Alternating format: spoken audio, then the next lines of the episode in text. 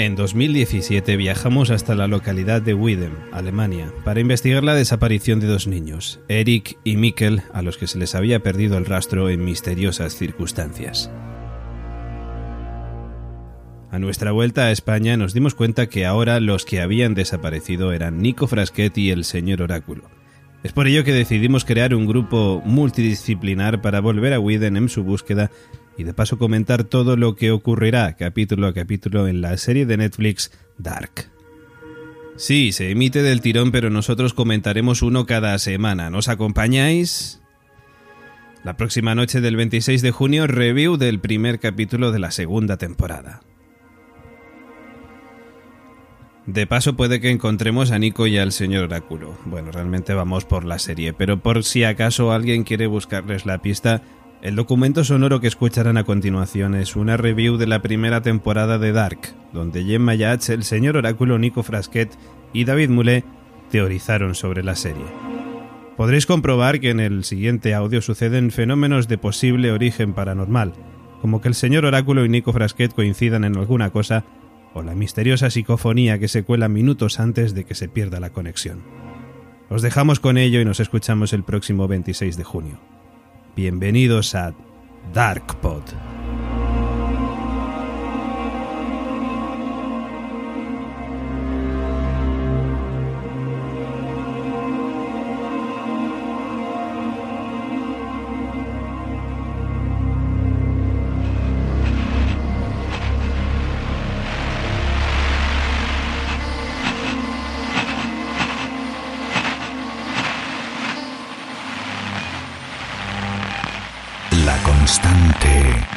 La noche es oscura y alberga spoilers.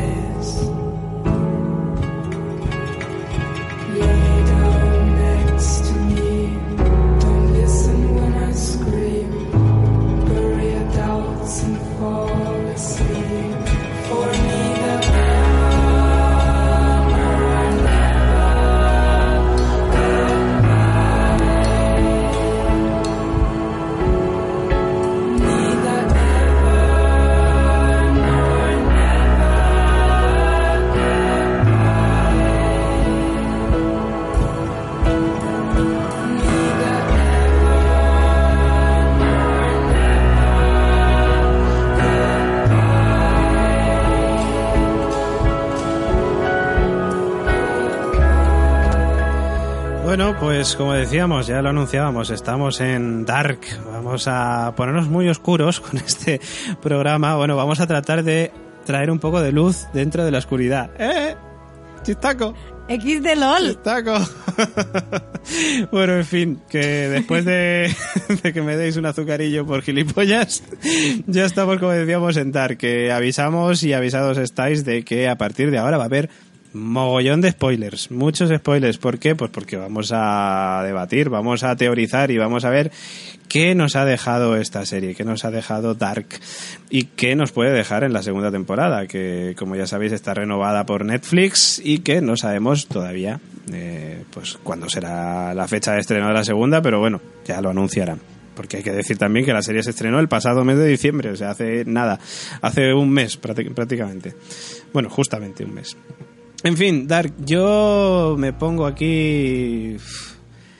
Tengo mis notas, tengo que decirlo. Gemma también tiene las suyas. Yo estoy seguro de que, de que Nico y el señor Oráculo también ahí tienen cosas preparadas. Pero ¿por dónde empezar con Dark, no? El Oráculo pone cara de si te contara.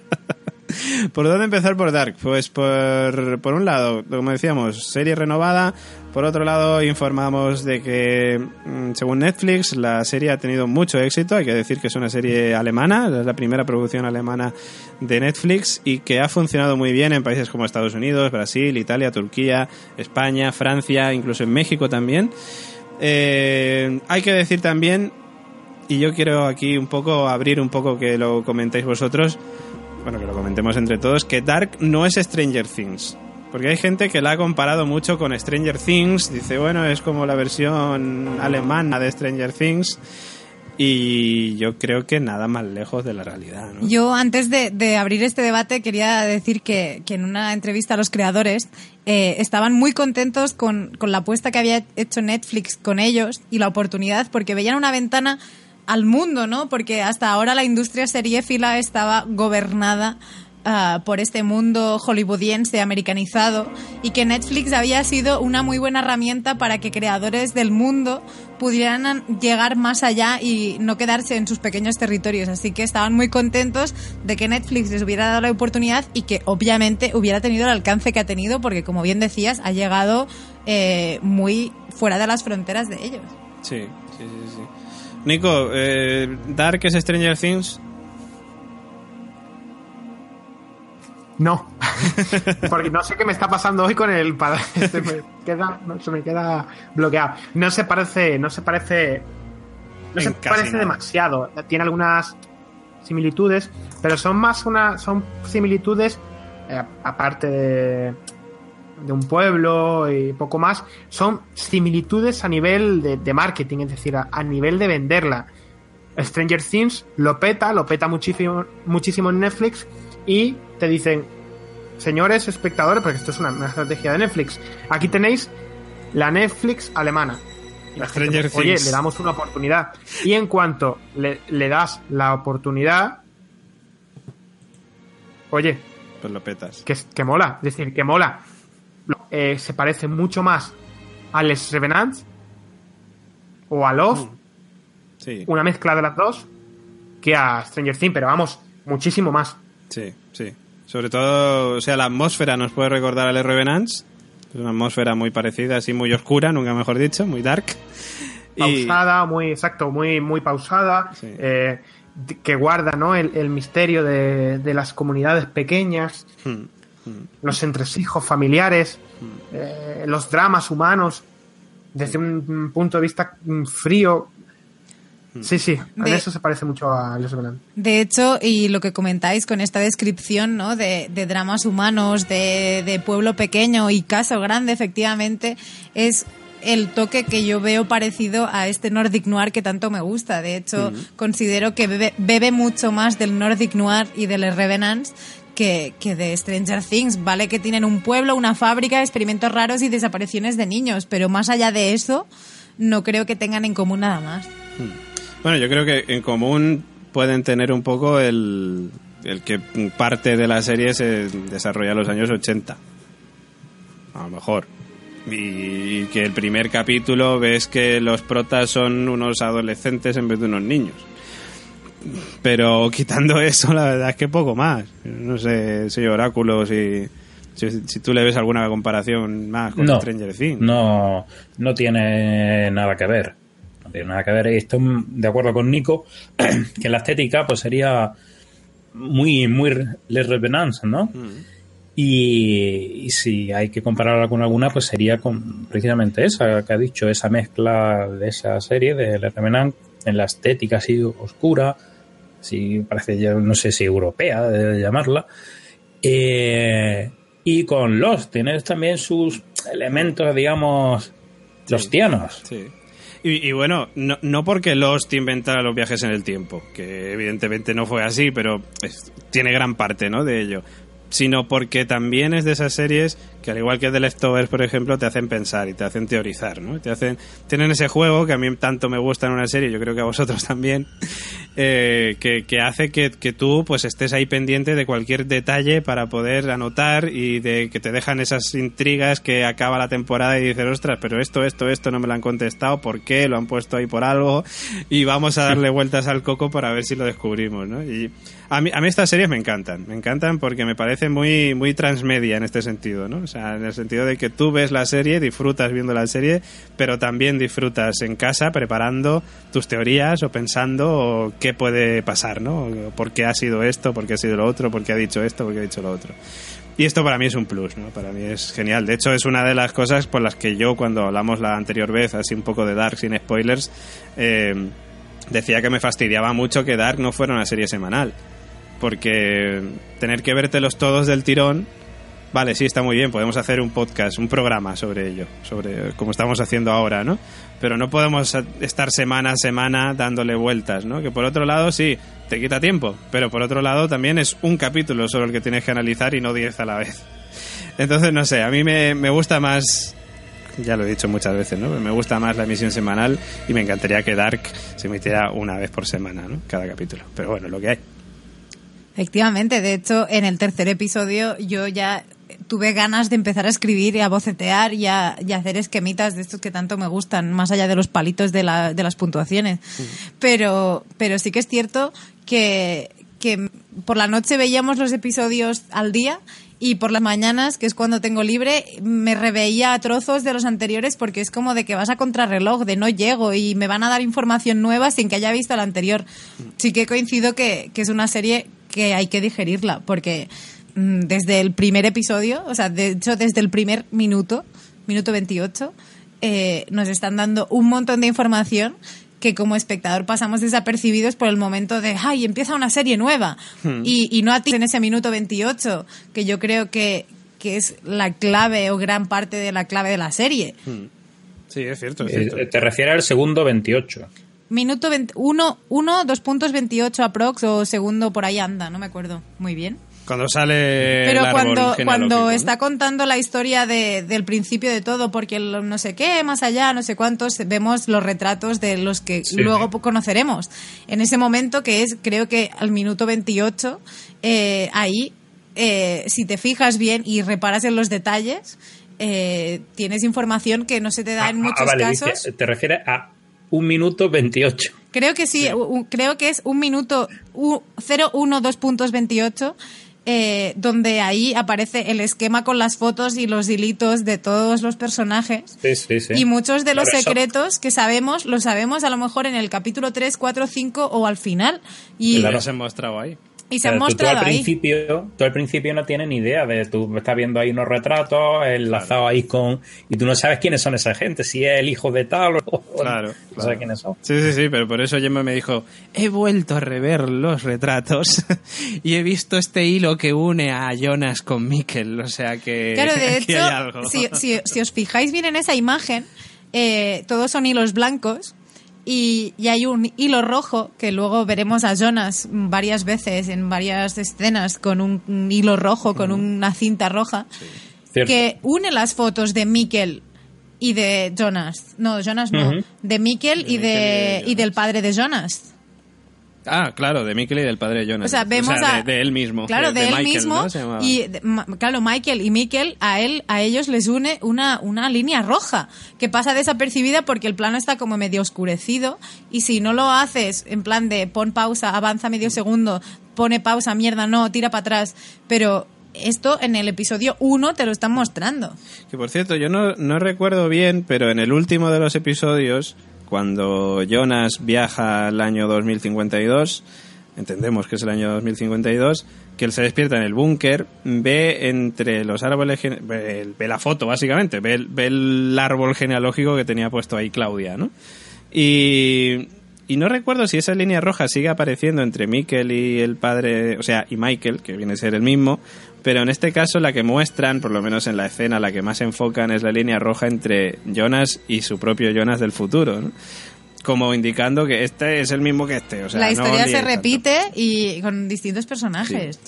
Bueno, hay detalles por aquí, por ejemplo, la productora y guionista alemana Jante Friese y Baran Boodar, su pareja creativa y personal, por cierto, que es el director, se han fijado en la energía nuclear como fuente de conflicto. Ambos vivieron muy cerca el verano del 86, cuando la lluvia era ácida y hasta decían que los caramelos eran radioactivos. Estamos hablando del accidente de Chernóbil, ¿no? Eh, como elementos diferenciadores de sus creadores apuntan a rabia alemana como factor a tener en cuenta y entre sus influencias citan a películas de los 70 como Todos los hombres del presidente y Taxi Driver, eh, mm. así como películas de terror asiáticas. Parece que se dice que se han basado en estas cosillas también. Y bueno, para comentar un poquito y meternos en lo que viene siendo la historia, que ya estamos empezando, Dark tiene como eje central los viajes en el tiempo. Esto está claro. Más específicamente, trata sobre las paradojas que suceden como resultado de esos viajes en el tiempo en un universo determinista. Y esto es importante, lo del determinismo. Con personajes que luchan por controlar el devenir de los acontecimientos. Por un lado está Noah, que es un sacerdote, o por lo menos se viste como tal. Y según él mismo declara, interviene en el tiempo porque quiere salvar a la humanidad de la destrucción. O sea, parece ser que hay como dos bandos, ¿no? Por un lado estaría Noah y por otro lado estaría Claudia. De hecho está, como bien se anuncia, la luz y la oscuridad. Efectivamente. Bueno, Claudia y el personaje que en un principio identificamos como un tío extraño, pero que bueno, que en el futuro vemos que es Jonas. O sea, Claudia y Jonas del futuro estarían por en otro bando. Eh, y parece que ellos están intentando corregir los problemas que ha ocasionado el agujero de gusano de la caverna. Esto parece, esto más o menos lo, creo que lo tenemos todo claro. Que hay dos bandos y que en uno está Noah y en otro está Claudia con Jonas del futuro. Eh, hay que comentar más cositas, como que cuando niño, cuando era pequeño, eh, Helge, que aquí ya empezamos, aquí es muy necesario yo creo tener un árbol genealógico con fotos delante, que yo tengo aquí uno, por cierto, con fotitos también. Yo tengo uno sin fotos, pero lo tengo bastante claro. Bien, pues bueno, Helge Doppler, el señor mayor que aparece de niño y que aparece... El de la oreja chunga. El de la oreja chunga, bien, el de la oreja chunga. Pues bueno, él, como vemos en la serie, es atacado por Ulrich, por el policía por Ulrich. El, Yo creo ru- que- el rubio que a lo mejor eh, cuando era joven era guapo y ahora no deja de ser un alemán apuesto con peinado así normalico. Vale. Es que- Ulrich Nielsen. Ulrich Nielsen, efectivamente. Nielsen. Es, es que fíjate, voy a un comentario aquí, un inciso. Yo creo que una de las cosas que nos han descolocado un poco más a los que no somos alemanes es esos nombres que tienen, ¿no? Porque muchas veces pues dice, bueno, ¿qué le habrá pasado a Jack? ¿Qué le habrá pasado a Sawyer? ¿Qué le habrá pasado a Porque nosotros somos muy británicos, ¿no? O sea, no, hombre, de- pero estamos acostumbrados a ver series eh, anglosajonas, digamos, y estamos muy familiarizados con esos nombres. Pero claro, eh, pues, hombre, Ulrich a lo mejor es el más fácil, pero o Claudia, ¿no? Pero bueno, tenemos como nombres como Helge, que, ya no, se nos hace un poco más cuesta arriba. Y yo creo que esto ha sido a lo mejor el problema que ha tenido más de uno a la hora, a lo mejor, de, de crear ese árbol genealógico y de, de enterarse bien de la movida, ¿no? Porque he visto gente que decía, he dejado la serie porque no me entero. Y es como, a ver, la serie mm, no es tan complicada. O sea, da juego, pero leches. Yo creo que si lo hemos conseguido nosotros, cualquiera puede. A ver, si escuchas la constante ahora mismo, es que te ha interesado Dark o en su defecto no has visto la serie, pero te da igual los spoilers, no pasa nada. Cuando veas una serie y te compliques así con los nombres, pon- haz como yo, el de la oreja chunga, Eso. el rubio del peinado guay, eh, la mujer chunga, la que pega, así todo el rato y le pones mote a todos y verás cómo te aclaras. Así, el tip de la constante de hoy es pon motes a todo lo que se pueda. Pues sí, estamos de acuerdo. Bueno, pues el de la oreja chunga. Es atacado por Ulrich en el año, o sea, en el año 53, ¿no? Sí, 53. Eh, que recordamos que Ulrich viajó accidentalmente hasta el año 53, o sea, hasta este año, pero él pertenece al año 2019. Este ataque dejó a Helge con secuelas físicas y mentales, con, como ya sabéis, con la cara reventada y no está muy bien de la cabeza. Pero no creo que, no sé si yo, si son dos casos unidos o aislados. Es decir, yo creo que Ulrich le dejó la, la oreja chunga Sí. y ya está. Ah, el resto, se quedó loco. las cosas de, de mentales creo que van aparte de la historia de Ulrich. Puede ser, puede ser. Puede ser por sus influencias con Noah, ¿no? La influencia de Noah, tú a saber. Bueno, aunque no se haya visto en pantalla, se especula que Noah se encontró por primera vez con Hegel en el búnker. Porque es cierto que nosotros vemos a, a Ulrich que le da la paliza esta que se piensa que lo ha matado y lo tira al búnker. Y, y Helge, cuando se despierta de ese búnker, se encuentra con Jonas cuando se abre ese agujero de gusano y viaja al año 86. Entonces, Helge aparece en el año 86 de pequeño. Entendemos que Noah, en ese año 86, lo encuentra. Y a la semana lo devuelve, porque hay que decir que, que Helge estuvo desaparecido durante una semana. O eso es lo que contaban, ¿no? Los que no sabían de qué iba la movida. Entonces, entendemos que, que Noah de alguna manera lo devuelve al pasado. Entendemos. Eh, luego, pues eso. Que, que Noah Bueno, entendemos que le ayuda a volver al año que- 53. algo que no hemos dicho para los que estén escuchando la constante y no hayan visto la serie y quieran escuchar los spoilers, Mm. los viajes en el tiempo hay que decir cómo los hacen. O sea, viajan por el tiempo con unos agujeros de gusano, como bien habéis dicho, pero son unas puertecitas así muy monas, con unos grabados de hierro forjado muy guays, que están hundidas. Es como si fuera la puerta del Imaginarium, la pequeñita, que es así como muy chiquitina, pues así, pero de metal, de, en el fondo de una cueva, que es la cueva que se ve todo el rato en Dark. Efectivamente. Bueno, en realidad eh, pues, habría tres puertas. Claro. Pasado, presente y futuro. Ujú. Esos años que aparecen esa en eh, este símbolo celta, ¿cómo se llama? El El tri... Espérate, que se me ha ido. Eh, Iba a no decir el era el tricornio, pero era lo de la Guardia Civil esto, ¿no? No, no, no. Eh, el, tri, el, el triángulo, que no me acuerdo el nombre. Eh, yo lo tenía apuntado por ahí porque si es un símbolo que conocemos Trico. bastante, pero, pero se me ha ido completamente, o sea, no lo encuentro ahora mismo. Fíjate, lo tenía apuntado, pero no sé dónde está. Muy mismo. mal, muy mal. Triskel. Triskel. Aunque tiene nombre así también parecido. Bueno, pues Triskel, llamémoslo Triskel para... Sí, es Sí, por cierto, un símbolo, como digo, celta, no sé si estará también en otras culturas, que aparece, yo qué sé, en la serie Merlín, por ejemplo, aparecía mucho. Se relaciona con los druidas y to- todas estas cosas.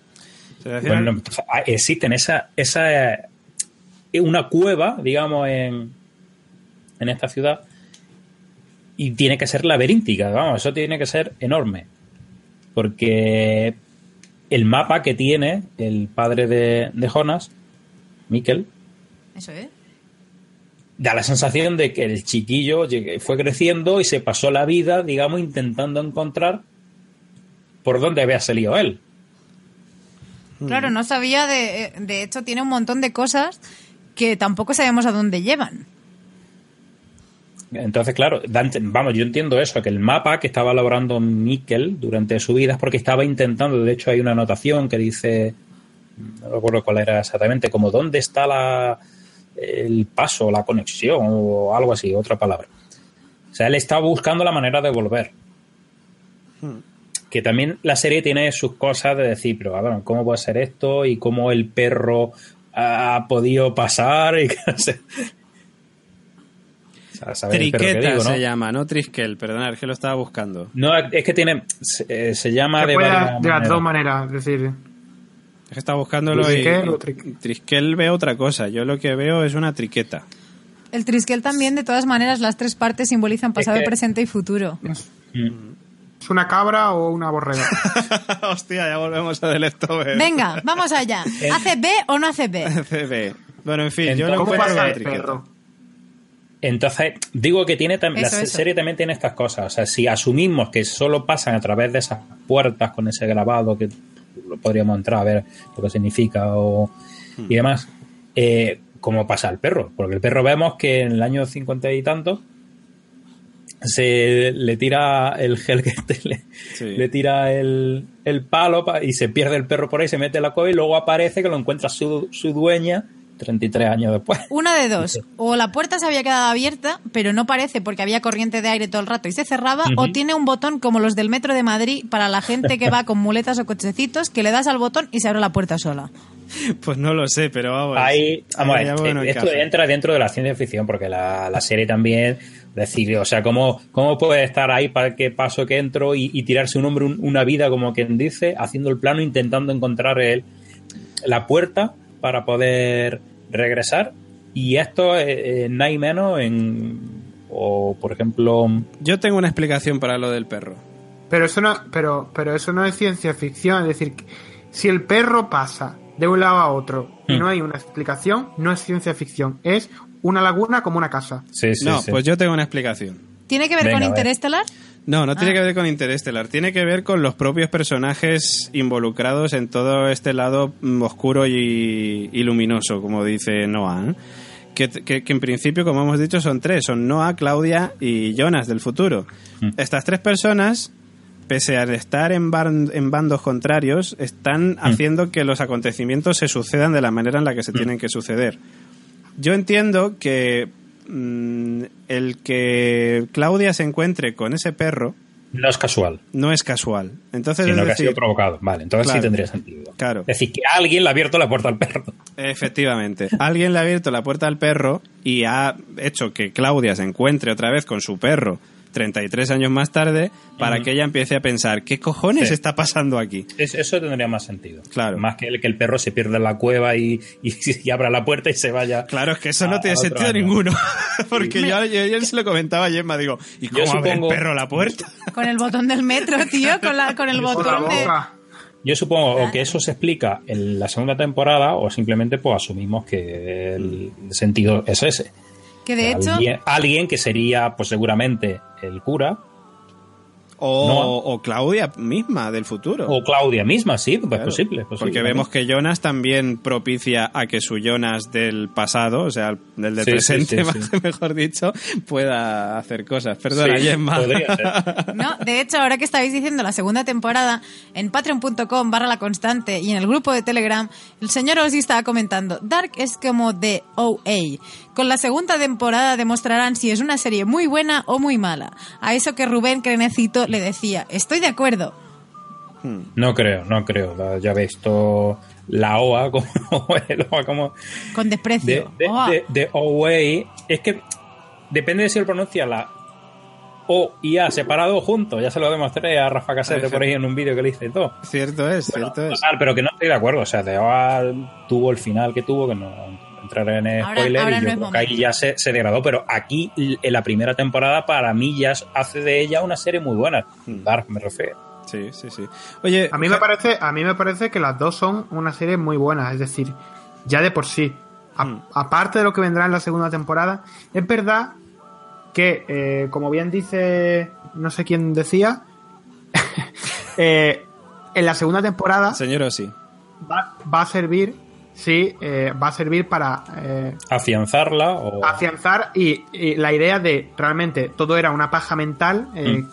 que eh, estructuralmente y visualmente está muy bien, pero no llega más allá. O si realmente tiene un contenido, es decir, si realmente tiene una estructura. Este es el problema que a mí me da muchas veces, ¿no? Porque nos, nos, nos enfrascamos en series nuevas, siempre buscamos la nueva serie para teorizar, la nueva serie para teorizar.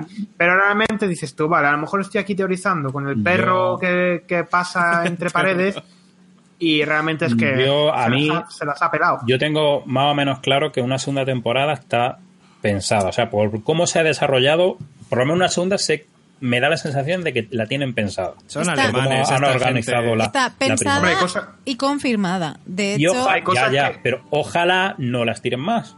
Es decir, Hay si- cosas si que se quedan dos- sin- Si tienen pensado dos temporadas, que hagan dos temporadas, pero que no las tiren. Porque si no, hay cosas que se quedan sin respuestas ahora. En la primera, es decir, hay cosas sin respuestas. Nosotros no Claro, tenemos claro. respuestas.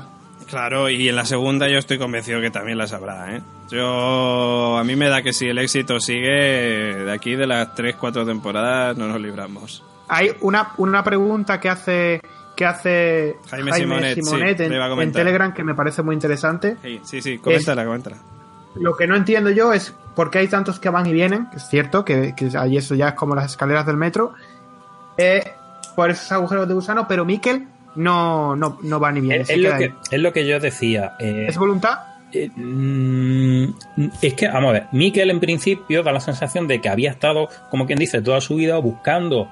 De hecho, es el propio hijo, Jonas, quien, eh, cuando está dormido Jonas joven, va y le dice, es por aquí, y le pinta la, la ruta. Entonces, asumimos que es algo tan laberíntico que, que solo si sabes por dónde tienes que ir exactamente, eres capaz de ir. De, de hecho, el Ulrich llega porque, Porque iba detrás del otro. porque iba detrás de, De Hegel. de, de Hegel Doppler.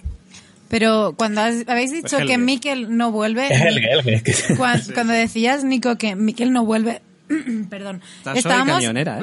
Estás hoy Tengo- Gemma Yates, estás tengo hoy- dulce voz, ¿vale? Tienes la dulce voz de Gemma Yates. Bueno, chicos, acabo de aparcar el camión. Mec, mec. No, decías Mikel no vuelve. ¿De qué Mikel estabas hablando? De Miquel Niño. Miquel Niño, único- Miquel Niño, que- ya no, a eso voy, pero Miquel Niño, recordemos que, que bueno, que yo tampoco sé, tampoco hemos visto mucho, pero, mm, Pero, yo eh, creo que encuentra un confort que a lo mejor no tenía. No, no, no, no, no, no, vamos a ver. Mikel Niño, lo vemos en Mikel cuando ya es- se, se ahorca, digamos. Michael, sí.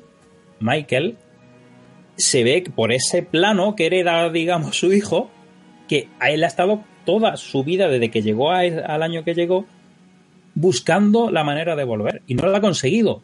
Tiene que ser Jonas del futuro quien a Jonas de ese pasado le diga por aquí es.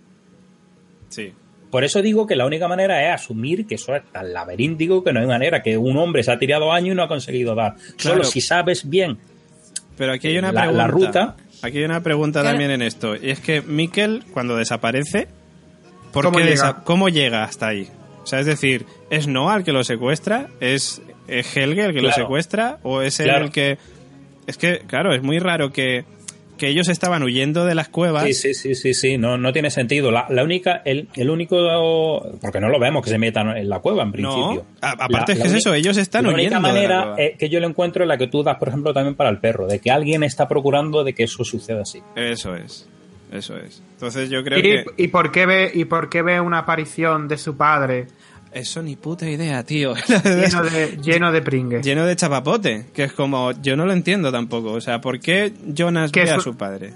Eso es, eso es realmente, es que, por ejemplo, si eso es una licencia creativa para crear interés, me parece un poco barato, de, de, barati- de barat- baratija. Hombre, han dicho que ¿Sabes se habían digo? inspirado en cine de terror chino. O sea, de, Sí, pero, de ese sí, momento. bueno, es decir, eh, pero te cargan las reglas del universo en un rato porque luego eso no vuelve a pasar. Es decir, son licencias creativas que no hacen falta. Bueno, no sabemos, sea- de todas maneras, no sabemos si a lo mejor ve a su padre y ese es su padre en otro momento. Y a lo mejor sí que Michael. No, con- pero es, pero él lo ve, ve visiones, no lo ve de verdad. Ya, pero me refiero de que a lo mejor sí Michael, adulto, consiguió encontrar la puerta. Sí, pero sí, puede ser que nos lo muestren en la segunda temporada, pero Claro. igualmente Y si lo consiguió, no lo reflejo en el plano. no reflejo en el plano y las apariciones son visiones, entendemos, de, de Jonas. Entonces, bueno. Oye, voy a seguir con más cosas que tenía por aquí, que luego tengo preguntas, que esto nos va a dar también para teorizar un montón. Eh, eh, había comentado lo de Helge y tal, y Pascual, y que no entendemos que le ayuda a regresar al 53. En el 53 tenemos a Claudia, que es una niña que le da clases a Helge y conoce a Tronte, que acaba de mudarse con su madre. En un paseo por el bosque, Claudia pierde su perro y lo encontrará nuevamente en el 86, cuando es la nueva directora de la planta nuclear. Eh, puesto que hasta ese momento ocupó el padre de Helge. Claudia une los puntos y se, da, y se da cuenta de que la cueva encierra una máquina del tiempo. Esto lo entendemos mm, porque ella ve a la perra o al perro, ella se pone a leer el libro, ella ve que ahí están pasando cosas muy extrañas y llegamos a la conclusión de que entendemos que Claudia pues llega a esa conclusión, válgame la redundancia, Mm. de que hay una Mm. máquina del tiempo allá abajo. Eh, Presumiblemente la futura Claudia recluta a Jonas cuando este último se ve transportado hasta el año a 2052 y se encuentra en ese escenario posapocalíptico. En ese tiempo Claudia parece vivir en el búnker donde hay una pared cubierta con las fotografías de las personas involucradas de los hechos. Que esto lo encontraron en una página web que se llama mirein.por-una-serie.wordpress.com que hacen aquí simbolismos también, que está muy chulo por cierto. Que mm, entendemos que Claudia en el futuro va a reclutar en el año 2052 a Jonas. ¿Pero para qué? Todavía no lo sabemos. Eso ya nos lo explicarán. Eh, voy con preguntas, que tengo preguntas por aquí. ¿Por qué Miquel? Ah, bueno, tú tenías una historia aquí. Que, mira, Claro. la, la tengo aquí, por cierto, en esta parte. de Claro. aquí. Eh, a eso iba a comentar. Has comentado que, que Claudia daba clase- clases a Helge y que conocen a Tronte. Eh, la madre de Tronte, esa mujer moderna que llega al pueblo, eh, llamada La- la- Agnes. La, abuela de Ulrich. Eh, correcto, la abuela de Ulrich, Ag- Al- Agnes. Eh, cuando está hablando con la chica del vestido amarillo, al que le regala el vestido y la- demás, la madre de Helge. le dice mm, tal, bueno, y tu marido, bueno, era así religioso, pero bueno, no mucho, tenía una moral curiosa y demás. Era capellán, pero. Pero no. Pero no, pero estaba alejado. No era buena persona, dijo, o algo Claro, así. a mí me hizo pensar claramente que el padre de la criatura era Noah. No, no, eh, espérate que te, te está confundiendo. Has dicho la madre de Helge. No, la No. madre de Tronte. La madre de Tronte, que es, o sea, la abuela de Ulrich, dice que el padre de, de- de Tronte, o sea, mm, el- su marido, Sí, sí, sí. estuvo 15 años casada con una persona que por lo visto era Sí. capellán o algo así, Sí. pero que no era realmente un hombre de fe y que era una mala persona. Hmm. Entonces Entonces, claro, a Gemma la lleva a la teoría de que pudiera ser el Noah, el padre de... Ujú. Claro, o sea, de, de hecho Noah vemos que puede viajar impunemente por todo el pasado, presente y futuro. Y quien no te dice que no adulto ha estado con esta Agnes, ha tenido un, un hijo que es Tronte y luego Pero puede el tío- viajar de 33 en 33 años. Claro, entendemos. Entendemos que sí, claro. Por eso no lo veo posible que sea no. ¿Por qué? Porque no solo puede volver a ese punto de 33 años atrás. Pero hemos visto que puede volver al 2050, o sea, al Bueno, y 2050, quien no nos dice que 2000, Noah nací, o sea, estuviera en esa época, quiero decir, que el origen fuera ahí, que Noah estu- fuera mayor, o sea, tuviera la edad que tuviera estos 40 años en la época que estuvo con hay, Agnes. hay gente, hay gente que lo ha planteado, pero no, yo es que yo tengo una teoría que ya la sabe David también y él también Sí. sobre quién es Noah y por eso no me cuadraría. Pero, No, no, es, pero es una teoría. bueno. Y los ojos, Los ojos Sí. no tienen importancia. pues se los cambia luego. en el- No, no tiene importancia porque fíjate en los ojos de Jonas. De Jonas del futuro y de Jonas joven. ¿Qué le pasa? Jonas joven lo tiene azul y el otro lo tiene más oscuro. O sea, los ojos en esta serie no indican nada. Pues entonces eso es una. Lo que sí indican es las Es una- facciones. un pestiño como una La- casa. Sí, ya, pero tú Bueno, fíjate, hombre. de hecho, de hecho yo antes, antes de que se revelara, yo ya me olía que iba a ser eh, Jonas. Hmm. Y, Sí, y empecé sí, a dudar sí, precisamente por los ojos. Digo, Mira, "Che, pero es que- los ojos no son ni. no son- este lo tiene azul y este lo tiene eh, oscuro. Y entonces por eso digo, entonces, qué raro. Pero, José Luis, ¿qué sentido tendría que te dieran este detalle? O sea, que te revelaran que el, el marido desaparecido de esta señora tuviera apariencia de cura, fuera mala persona y la hubiera abandonado. O sea, ¿de, de qué valdría? Porque podría perfectamente decir, no, me abandonó, a tomar por el culo. Y era butanero. Y, o era fontanero o lo que fuera, pero no, hacen hincapié en que efectivamente eh, vestía de cura, era mm, bastante tal, pero tenía una moral curiosa. Y además sumo yo, José Luis. Es posible Sí. que incluso se lo estén inventando, porque eh, por, por lo que dan a entender, la imagen clave ahí es cuando el hijo se mira los, los cigarros, los puros, apagados en, en su brazo.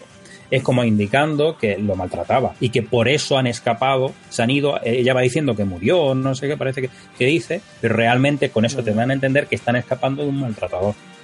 Claro, lo que pasa es que ese... O sea, Noah lo vemos luego reunido con la madre de Helge cuando Helge desaparece. Yo no creo que se Y cura se entendemos que ahí se podrían haber visto. O sea, que eso también está ahí un poco... No sé. Pero de todas maneras, lo que decías tú, que básicamente la teoría es por qué Noah eh, recluta, digamos, a Bartos, al amigo de, de Jonas. Eh, Hombre, porque puede porque- ser él. porque para mí está bastante claro, para mí, ah, ya te digo, con eso de los ojos, porque yo tengo, precisamente tengo al, al protagonista principal, a Jonas, que son los ojos, son totalmente distintos. Sin embargo, si os fijáis en las facciones de... Pero yo no veo los ojos de, de Jonas totalmente distintos a los otros. Sí, sí, sí, sí. Es que me fijé, te lo digo, te lo, te lo digo porque me fijé precisamente, porque yo ya me olía que iba a ser el mismo. Y lo que me hizo dudar precisamente fueron los ojos. Pero digo, si los ojos lo tienen distintos, entonces no puede ser. Pero José Luis, apoyando tu, te- o sea, de, si tu, si tu teoría fuera cierta, eh. Bartos y Jonas, los adolescentes del supuesto presente de Sí. 2019, tienen la misma edad. Entonces, Sí, sí. eh, Noah no tiene 66 años. O sea, eh, vemos que, eh, ¿cómo se llama? El Jonas del futuro, el extranjero, podría tener... un- Noah, Noah, el Noah debe tener la misma edad que Jonas del futuro. Y claramente yo le atribuyo personalmente de imagen solo, sin haber buscado nada, más edad a Noah que Yo al no. Stranger. Yo no, porque el otro va con el pelo así más largo, más este, pero podría ser de la misma edad perfectamente. Pero de todas maneras, ¿por qué tienen que tener la misma edad? Claro, si no, ¿de dónde saldría? Es, el- es lo que le pregunto yo a José Luis. De 33 años más.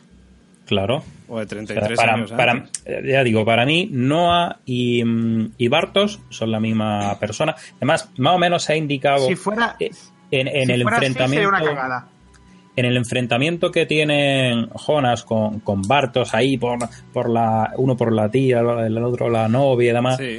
Ese enfrentamiento parece ahí una tontería adolescente, pero en realidad yo creo que como para ya presentarnos el enfrentamiento futuro entre el Jonas del futuro y el Noah Bartos del futuro.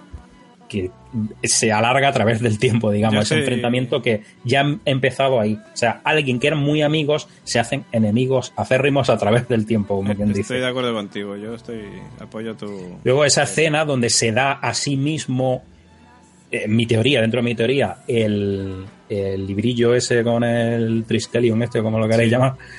Eh, luego también hay un detalle que es cuando va a visitarlo la abuela. Y él va y le dice, ha ocurrido tal y como tú me dijiste. Si no había nadie, ¿cómo sabía Noah que lo había visitado su abuela? Muy sencillo, porque él, Noah, es Bartos. Claro, estoy de acuerdo. Sí, sí, yo, yo, te compro esa teoría de que Noah es a ver, Bartos. Es que, es que realmente es la teoría más plausible. Es decir, tú tienes a dos personajes que se enfrentan en el tiempo, es decir, lo, el enfrentamiento. Realmente la ciencia ficción, es decir, los viajes en el tiempo, es, es, es digamos, el, el apoyo o, o, el telón de fondo. Realmente cuando hablan de estamos infectados, tenemos una enfermedad, es todo el, el, el, ambiente, digamos, emocional que se mueve entre, entre esas familias. Es decir, los viajes en el tiempo es una excusa. Sí, tienes a los dos jugadores, al blanco y al negro pero, teniendo en cuenta lo de los ojos, me parece una cagada. Simplemente pues, una cagada. Vamos, yo, pero también te digo, te digo que, yo me fijé expresamente. Que es lo más plausible y todo lo que, y, todo lo que dice José Luis eh, apunta a ello. Ah. También te digo otra cosa. A mí una de las cosas que me parecen uno de los puntos débiles de, de Dark, que no sé si os ha pasado a vosotros, que yo creo que sí, es que todos los giros son bastante predecibles. Es decir, tú te esperas una cosa y es así. Tú te esperas lo de no hay tal. Tú te esperas rápidamente en cuanto están sentados en el banco y, y el otro se acerca con su mochilita a hablar con Jonah. Ah, eso como lo llamáis vosotros, sabes perfectamente que es el del futuro. Es decir, lo sabes. Ese es uno de los pequeños puntos que yo les, le, le, le, resta un poco de, de, historia a la serie. Que no yo que no es como un... otras series que los giros son radicales y dices, hostia, yo me acuerdo en, en Lost, es verdad que la cultura audiovisual que tenemos ahora y todo lo que nos, todas las series que nos hemos comido no es la que nos habíamos comido hace 10 años. Pero sí es cierto que la veo un poco predecible. Yo quiero comentar un detalle, que hay una escena en la que se corresponde a una clase de secundaria donde vemos a una profesora, un profesor, ya no recuerdo si era hombre o mujer, que explica lo de Fausto de Goethe. Y en la historia Fausto hace un pacto con el diablo a cambio de conocimiento y poder. Mientras que Jonas representa a Teseo, porque bueno, recordamos esta escena en la que su tía está interpretando a Ariadna en la obra de teatro y Jonas está siguiendo ese cordel eh, rojo, que básicamente es representando la historia de Teseo. Bartos podría estar representando a Fausto en su pacto con Noah, el villano de Dark. Y es posible, como decíamos, pues que Noah sea el futuro Bartos, pero que aún no está claro este asunto. Y hablando, mira, mira, bueno, pero, perdona, di, di, lo que. No, no, yo, di tú, di tú. No, iba a decir, con respecto a esto de los parecidos y demás, con respecto a los ojos, sí, estoy de acuerdo contigo con una cagada. Pero es que está ahí, es que ya digo, me parece expresamente, me parece expresamente y digo, vamos a ver, pero si uno tiene el ojo oscuro, entonces el, otro azul, le digo, entonces no puede ser. Pero lo que sí tiene muy cuidado en la serie, si os dais cuenta, son las facciones de, la cara. Es decir, tú, tú ves a los personajes de cuando son pequeños y además dices, leche, es que se parecen, hmm. es que se parecen, busco gente parecida. Pones una foto de Bartos y de, y de Noah y no me digas que no son parecidos. O sea, te lo compro totalmente. Es decir, creo que tiene razón. El problema es que creo que tiene razón. Me parece un poco cagada, pero bueno, también es verdad que le he visto un poco ahí los ojillos al, al Jonas o al Jonathan, como lo llaméis vosotros, mm. y, y sí es verdad que los tiene un poquillo diferentes. Es decir, no, no se atipa tan, tan, tan, tan diferentes como pasa con el otro, mm. pero bueno. De todo modo, lo que decía antes, lo que decía antes David de la referencia a Fausto, la referencia eh, hay una referencia, yo creo que es la que le engloba todo, todo, todo, todo en esta serie. El árbol de la vida. Aparece por todas partes. yo te iba a decir el eterno retorno de lo idéntico de Nietzsche. Es decir, eso que todo vuelve a, vuelve a ocurrir. decía Nietzsche, Nietzsche tenía una, una teoría que decía que, que todo vuelve a pasar. Es decir, es la explicación de, de los de Javis. Eh, nosotros tenemos eh, una cantidad finita de materia en el universo. Es decir, la materia no se crea ni se destruye, solo se transforma. Es decir, la cantidad es finita y el tiempo es infinito. Es decir, los átomos volverían a juntarse de la misma manera que están juntos ahora, lo que daría el eterno retorno del idéntico. Es decir, las cosas se repiten una y otra vez. Y estamos viviendo una y otra vez nuestras vidas. Y esto se representa en la serie a través del Uroboros, que lo vemos en, varias ocasiones durante la serie, que es esa especie de serpiente que se come su propia cola, ¿no? Exacto, es el, es el eterno retorno y ordenado, ¿no? De, cómo los, los acontecimientos en un momento para volver otra vez a comenzar el ciclo una y que otra vez. Que aparece en la cueva con el hilo rojo. Efectivamente. Bueno, pues lo que digo, esto se dio cuenta mi hermana, porque la serie la he visto dos veces. Una fui yo solo y otra vez la vi con mi hermana, y ella se dio cuenta de que el árbol de la vida aparece constantemente en la serie. O sea, en cuadros que hay por detrás, en, la escena esta del teatro que está representando la tía de, Jonas. Eh, y, por muchos detalles, o sea, por muchos sitios, si os fijáis, aparece siempre un árbol. Puede tener ahí que ver. Mm. Eh, voy con más cosas. Eh, ¿Por qué Noah elige esas víctimas? es decir, sabemos que Noah usa niños para experimentar con ellos, pero ¿cómo los elige? O sea, en la serie vemos como Elizabeth, la hija de Charlotte, la sordomuda, o la sorda. Sorda. Sorda, perdón. Se pierde por varias horas, ¿no? Y conoce a Noah y él solamente le da un reloj para su madre. Que por cierto, ¿qué es este reloj? Porque no ha vuelto a tener trascendencia. Pero bajo la menor provocación, Noah secuestró a Yasin, a, digamos, al noviete este que tenía Elizabeth. Mm. De momento solo ha elegido a niños, varones, parece ser. ¿Por qué Elizabeth no la escoge? ¿Por qué no escoge chicas, niñas? Pues, no lo sé, espero que lo expliquen la segunda temporada. Ahora que dice reloj, eh, una cosa que no me quedó clara, el reloj que le da a la policía, no recuerdo ahora mismo el nombre, es tantos nombres. Charlotte, Charlotte se llama. A Charlotte. Y le da un reloj que, que pone como que, se lo lleva la hija cuando se, pierde. Y dice, está hablando con un hombre, llama, ¿no? Y me ha dado esto que dice que era tuyo, yo no sé qué. Ese reloj no me queda claro. Yo tampoco, no, no llegué a entender qué pasaba con ese reloj. Por eso digo, es que incluso viéndomela dos veces, digo, vamos, el reloj este como que era suyo, ya no sé si eso en una segunda temporada se, yo solo digo una cosa, Gemma Yats ha, entrado en Reddit. O sea, mm, que con eso te lo digo todo. Mi, ausencia estaba justificada por Reddit. Reddit me ha hecho un justificante de ausencia a la constante. Ya nos estamos pasando de tiempo, por cierto. Y estaba leyendo acerca de, lo que estabas comentando tú, José Luis.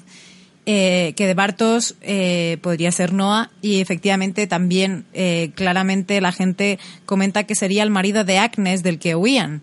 Pero me pregunto yo, si, si Noah es el marido de Agnes, veas de padre de Tronte, abuelo de Max, ¿por qué narices secuestró a su maldito nieto?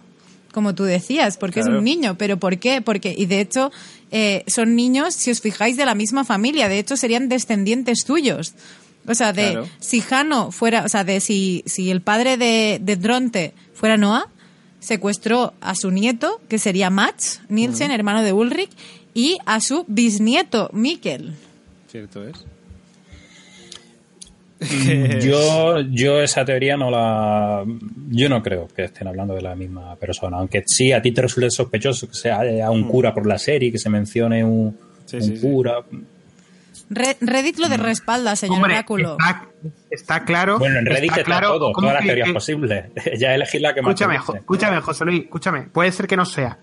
Pero como que eh, lo menciona como, ¡ala! Lo, lo dejo caer. No, no, está claro explicación para ese comentario. Mm. La más plausible, la más probable mm. sea esta. Es decir, que de alguna manera eh, hablen de la, estén hablando de, esa persona, de Noah. Luego hay una pregunta que no sé si nos la hemos hecho todavía y es ¿por qué se suicida Mikkel en el futuro? Porque él se suicida. Porque, porque está harto de la vida. Eh, sobre eso también hay muchas teorías. Y no, yo no la apoyo. La, teoría viene a ser básicamente que Mikkel, con todo esto que dicen de que él quería ser Houdini, ¿no? Y un, mago, y, y demás, hay quien ha planteado que realmente eh, pues no esté muerto. O sea, que eso sea como un truco como para desaparecer o algo así, pero no, no creo. Yo no creo que se, sea, se suicidó realmente. Hombre, esto respaldaría el hecho de que Jonas lo hubiera visto y no fuera una visión, en el caso de que, como dice José Luis, eh, quisiera ser Houdini y no hubiera muerto de verdad.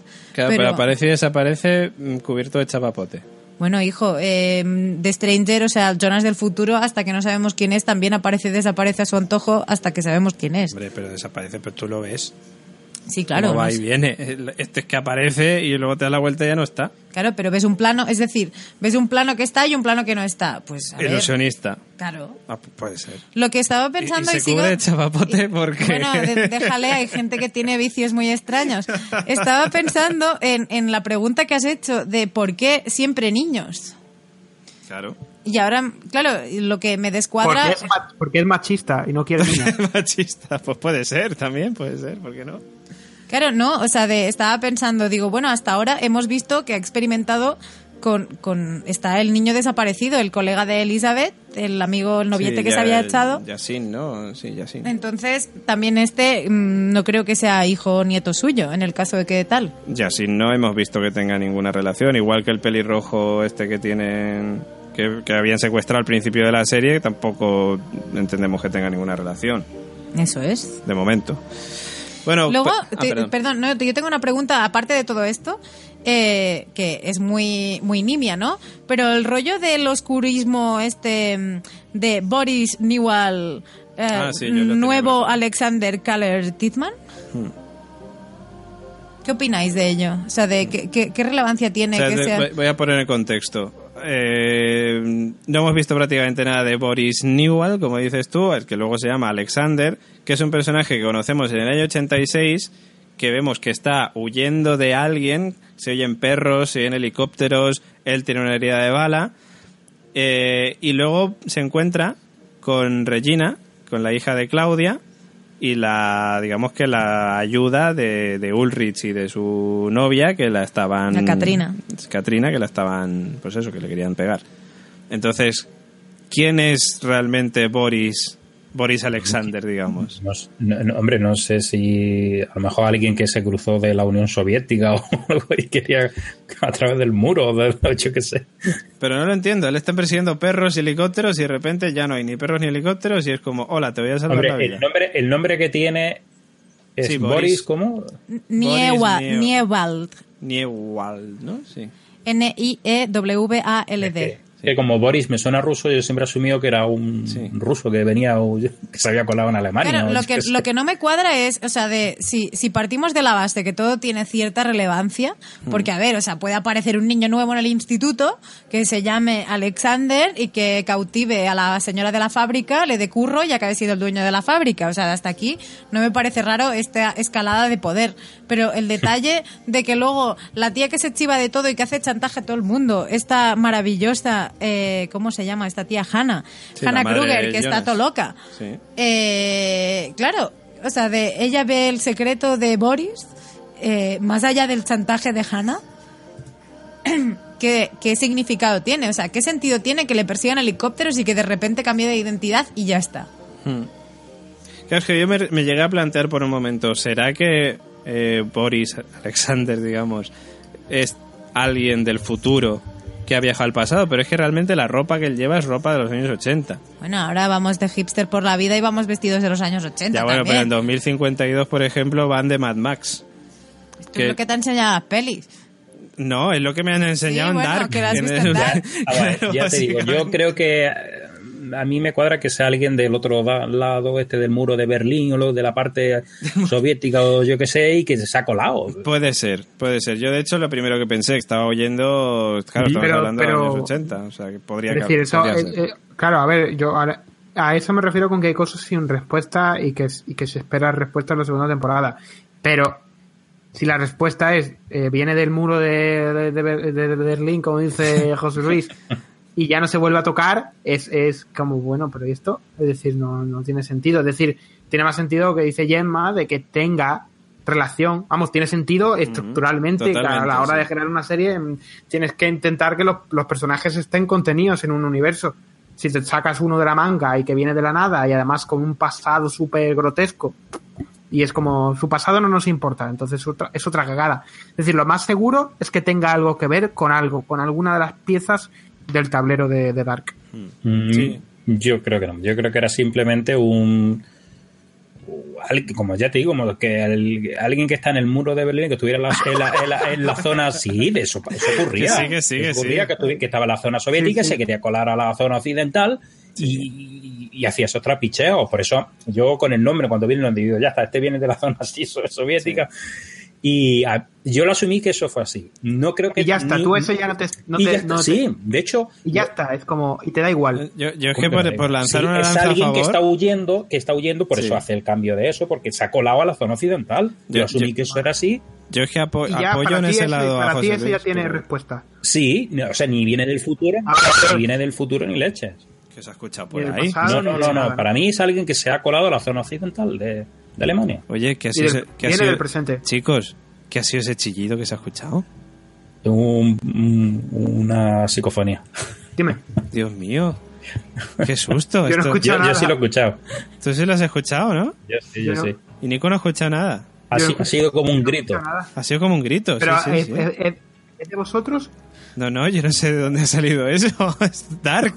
Pues a lo mejor, a lo mejor no lo, no lo he escuchado yo porque viene de la calle, ¿eh? Pero, pero ha sonado como si estuviera en el micro chillándole, ¿eh? Ostras. Santiago Vázquez, por favor. si, viniera de la calle, si viniera de la calle de Nico, mm, por lo menos sería un atropello en su propio cristal. Sí, y además es en tu propio micrófono, hubiera sido en Hostia, ese pues, caso. joder, pues yo no he escuchado una mierda, ¿eh? Te lo juro. Pues yo mandaría a Iker Jiménez a tu casa, por lo que pueda pasar.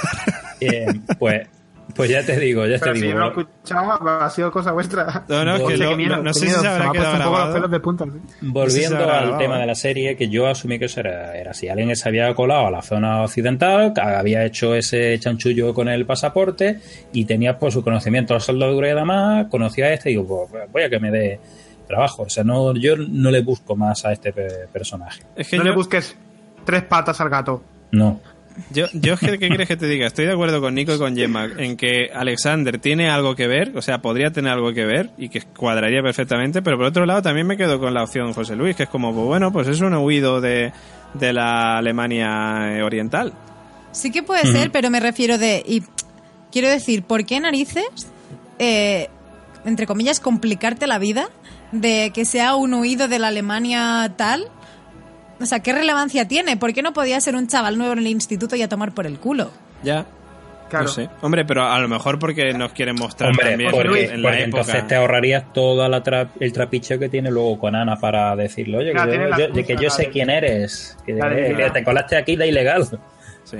Por cierto, hay un dato José en ese ¿tú crees pasaporte, que- no sé si lo visteis. ¿Tú, tú crees que José Luis puede ser Richard Alpert? hay, hay un dato en el pasaporte que pone fecha 1983, que entendemos que será la fecha de expedición, entiendo, o algo así. Porque claro, yo digo, a ver si es que en el pasaporte va a poner una fecha en plan en el futuro o en el pasado o algo así, pero pone 1983, entendemos. Fecha de nacimiento no puede ser ni de coña, pues será fecha de expedición, entiendo yo, y no tendrá más relevancia que aquella. No sé, yo ya te digo, yo creo que a lo mejor el señor Oráculo tiene razón y que esto no es más que un tío que se ha escapado de la Alemania Oriental y... Yo, de la misma manera que estoy mm, firmemente segura de que el detalle de que digan que el padre de, Tran- de Tronte era cura y puede ser Noah, o sea, desde el mismo, de- desde que creo que este comentario no es casual, tampoco creo casual que, que Alexander Boris sea, tenga esa doble identidad así de la nada. Es decir, eh, solo lo sabe Hannah. Hannah no deja de ser una triste chivata toda su vida. Hmm. Y una maldestre, pero que lo sepa ella es como de sí, que hundas la vida a Ulrich. ¿Y ¿Qué más te da, tía? O sea, al final tampoco me parece una trama relevante. De hecho, creo que lo que es o, o es una bomba de humo para disfrazarlo todo y que te centres en ello, o no lo entiendo. No sé. Oye, voy, a seguir avanzando porque es que nos estamos pasando de tiempo un montón y sé que sabía que podía pasar esto. Eh, Yo, eh, en cinco minutos, tengo que picar billete. ¿eh? Bien. Pero- mañana tengo que levantarme pero- sí, yo también. ¿Qué, preguntas que nos dejan por aquí. ¿Quién o quiénes construyeron los pasajes en el interior de la cueva? Los Reyes Magos. Mm, no lo entendemos. Las puertas tienen la triqueta y una frase en latín. Eh, luego vemos también el viaje en el tiempo a través de la caverna requiere que alguien abra las puertas que conectan los pasajes, por lo que es inviable que tanto Miquel, que estaba huyendo de la cueva al momento de desaparecer, como decíamos antes, como el perro de Claudia, hayan, bajado, hayan viajado por su propia cuenta. O sea, entendemos y de hecho los productores parece que dan a entender que hay otras personas como Noah Claudia o Jonas que son responsables de esto, esto ya lo hemos comentado. Luego hay Vamos dudas por aquí que dicen, ¿quién es la madre de Peter Doppler? En los árboles genealógicos, como vemos que son un poco confusos, pero al armarlos más o menos nos damos cuenta de algo importante. ¿Quién es la madre de Peter, el, el esposo de Charlotte? Porque entendemos que, Hege- que es Helge, pero Helge mm, no lo veía yo, o sea, por lo menos no nos han mostrado en ningún momento que tuviera pareja ni nada por el estilo. Y además, mm, con esa personalidad un tanto huraña, ermitaña, bueno, no ermitaña, pero, pero un tanto cerrada. Hombre, ahí haciendo cosas con los con lo- la cosa de esto de las encinas, que no sé, los aglans, que no me sé ya, no sé cómo se llama, no me sale en castellano. Las piñas y las cosas, las bellotas, Sí, haciendo eso. muñequitos. que no se le veía muy de tener pareja. ¿No? Y mágicamente tiene, tiene un hijo. Tiene un hijo. Claro, esto no sabemos de dónde sale realmente. O sea, yo ahí tengo dudas de que pueda ser realmente hijo de Hegel y no sé lo que puede ser.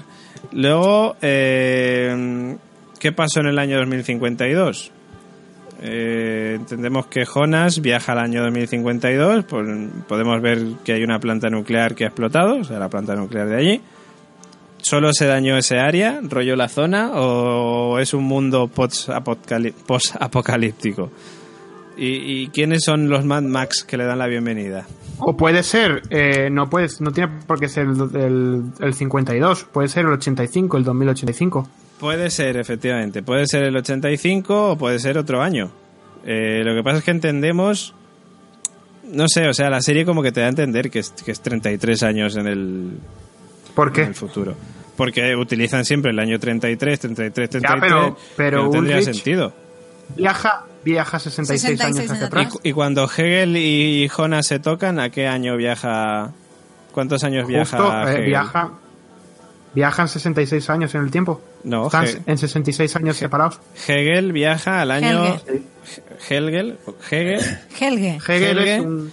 Helge cuando se toca con Jonas, cuando se tocan el dedito, Viaja 66 viaja, años. no, viaja 33 años. Él estaba en el año 53 y viaja al, al 86. Pero, es- ¿cuá- ¿dónde estaba él? Él estaba en el 53 y viaja al 86. Pero claro, aquí hay una duda, que es lo que dice Nico. Viaja 66 años Jonas, porque Jonas en ese, en ese momento él estaba en el 86. O sea, es decir, no viaja 33 años en adelante, pues si hubiera viajado 33 años en adelante, hubiera viajado a su propio presente, a 2019, sino que viaja 66 Ajá. años en adelante, que entendemos que es el año 2052. Claro, igual que Ulrich, como decía Nico, como bien apuntaba, viaja 66 atrás. Ulrich viaja 66 atrás, porque básicamente había dos puertas y había una que te mandaba al 86 y otra al 53, y él elige la del 53 sin saberlo, evidentemente. Pero bueno, También estamos asumiendo que.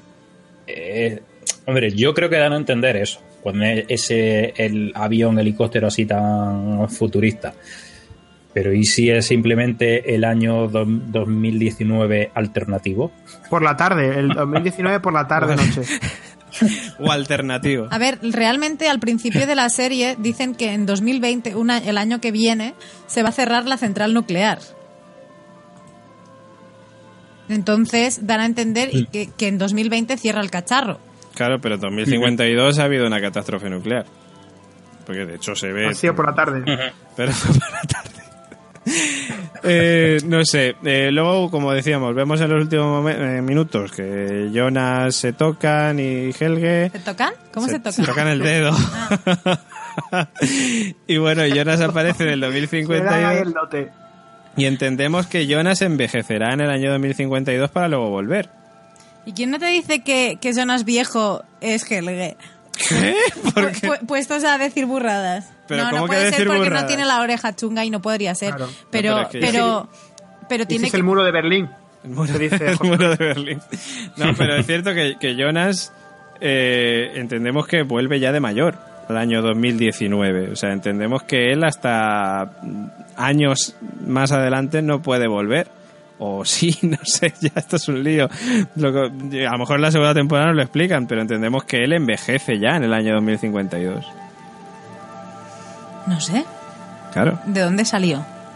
¿De dónde salió quién? Claro, entendemos que él es, o sea, el, el- el Stranger es, mm, el, es Jonas del 52, Sí, que ha decidido ir para atrás. sí.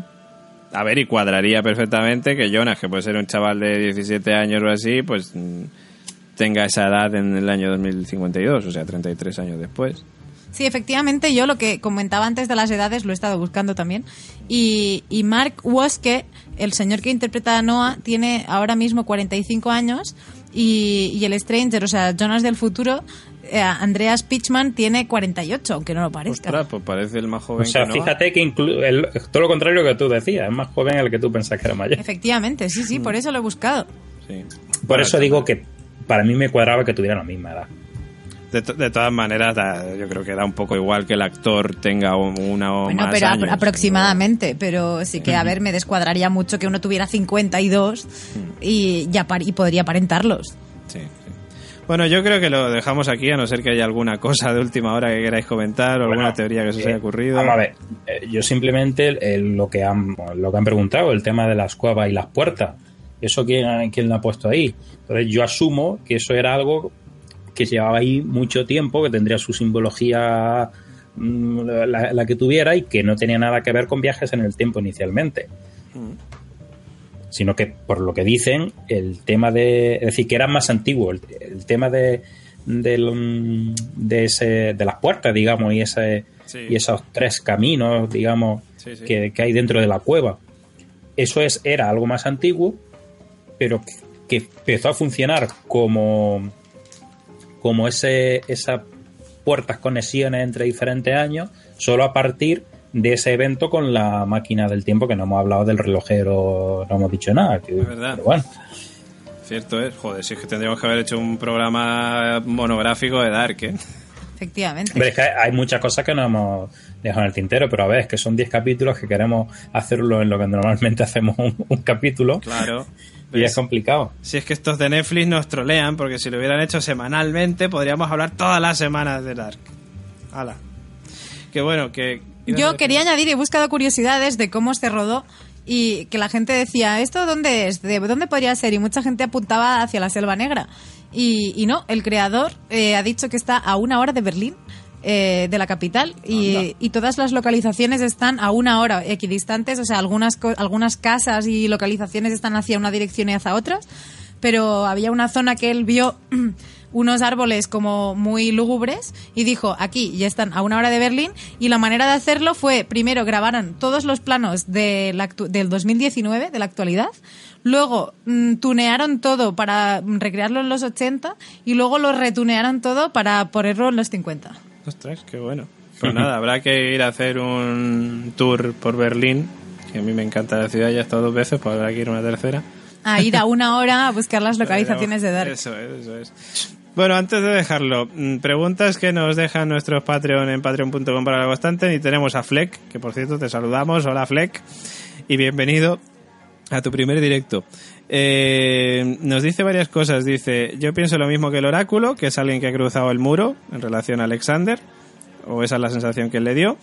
Y luego, respecto a Mikkel, sabe que ha viajado al pasado, porque lo sabe, ¿no? Dice, entendemos que sí.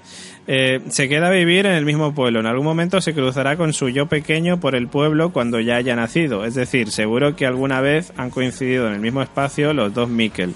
No sé, a mí me gustaría ver ese momento por lo raro y por, lo, po- y por la posible reacción de Mikkel mayor. Pues sí. Pues lo veo. Sería interesante, al igual que hubo dos Hegels, ¿no? O Helgel, o Mm. ya me he liado ya con el nombre. Helge. Helge. Helge. Igual que hubo dos Helge, pues. ¿por qué no? Y por cierto, dice Fleck que también ha escuchado el chillido inquietante este que hemos escuchado antes. Bien. Eso luego lo, lo- lo analizaremos. Sí, Oye, sí, me tenéis sí, que sí. decir en qué minuto. Sí, sí, yo lo he marcado por aquí. o sea.